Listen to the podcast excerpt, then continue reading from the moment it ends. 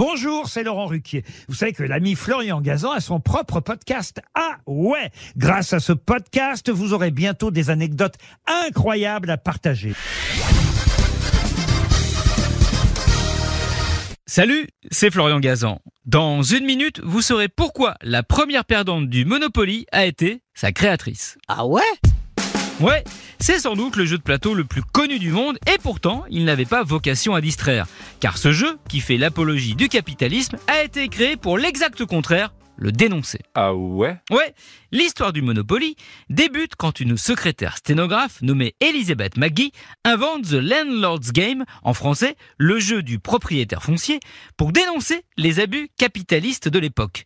Mais la version de cette progressiste américaine n'a rien à voir avec le jeu que l'on connaît aujourd'hui. Inspirée par ses convictions politiques, Elizabeth Maggie décide d'en faire un jeu à double visage. Elle crée une version capitaliste et une autre version anti-monopolistique. Si la version capitaliste est plus ou moins celle que l'on connaît aujourd'hui, la version anti-monopolistique permet à tous les joueurs de s'enrichir via un pot commun. Ah ouais? Ouais, le jeu finit par gagner en popularité et tape dans l'œil de Charles Darrow. Même si Elizabeth McGee a fait breveter The Landlord's Game en 1904, il décide de présenter une autre version du jeu à l'éditeur Parker Brothers. C'est ainsi qu'en 1935, sa version, baptisée Monopoly, voit le jour. Darrow n'a conservé que le pendant capitaliste du jeu de la jeune femme, dont bien sûr il a omis de citer le nom. Une sacrée claque pour elle en découvrant ça. Parker Brothers aurait tout de même fini par acheter les droits à Elizabeth Maggie pour la modique somme de, accrochez-vous, 500 dollars, un prix dérisoire, quand on sait que le Monopoly s'est vendu depuis à plus de 300 millions d'exemplaires dans le monde entier.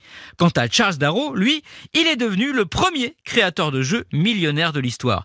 Quand on pense qu'au moment où il a découvert et piqué le jeu d'Elizabeth Maggie, il était au chômage, on se dit que la vie est comme une partie de Monopoly parfois très injuste. Merci d'avoir écouté cet épisode de Ah ouais, sans toucher 20 000, je suis désolé, on n'a pas de casse départ. Retrouvez tous les épisodes sur l'application RTL et sur toutes les plateformes partenaires. N'hésitez pas à nous mettre plein d'étoiles et à vous abonner. À très vite.